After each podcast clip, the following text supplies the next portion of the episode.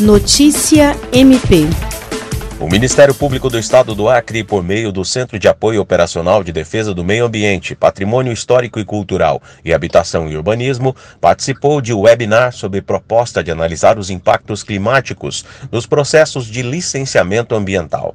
O debate vem sendo levantado pela Associação de Membros do Ministério Público do Meio Ambiente, em parceria com o Instituto Clima e Sociedade. Na videoconferência intitulada Política de Mudanças Climáticas em Ação, termo de referência e matriz de impactos para o licenciamento ambiental, juntaram-se vários membros do MP brasileiro. Participaram do MP Acreano a coordenadora do CAOP procuradora de Justiça Rita de Cássia Nogueira Lima e a chefe do órgão auxiliar Vângela do Nascimento. A associação quer contribuir para a efetividade da política nacional sobre mudança do clima, intitulada há mais de 10 anos. William Crespo, para a Agência de Notícias do Ministério Público do Estado do Acre.